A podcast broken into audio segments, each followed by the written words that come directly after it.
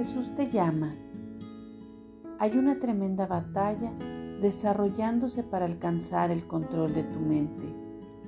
Cielo y tierra interactúan en tu mente. La presión de ambas esferas influye tu forma de pensar. Yo te creé con la capacidad de saborear el cielo anticipadamente. Cuando te desligas del mundo y concentras tu atención en mi presencia, puedes disfrutar como si estuvieras sentado conmigo en los cielos.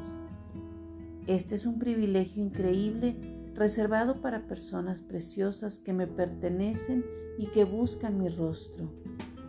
Tu fuerza más grande es tu deseo de pasar tiempo en comunicación conmigo, ya que los que ocupan su mente en las cosas del Espíritu tienen vida y paz. El mundo ejerce una fuerza descendente en tus pensamientos. Los medios de comunicación te bombardean con codicia, lujuria y cinismo. Cuando te enfrentes a estas cosas, ora pidiendo protección y discernimiento. Mantente en continua comunicación conmigo donde quiera que te encuentres, caminando por estos seriales mundanos.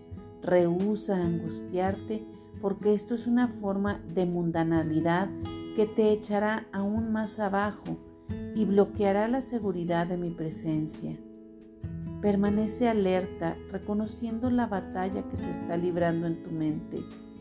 Alza tus ojos y mira hacia adelante en una vida en la eternidad, libre de antagonismos, reservada para ti en el cielo.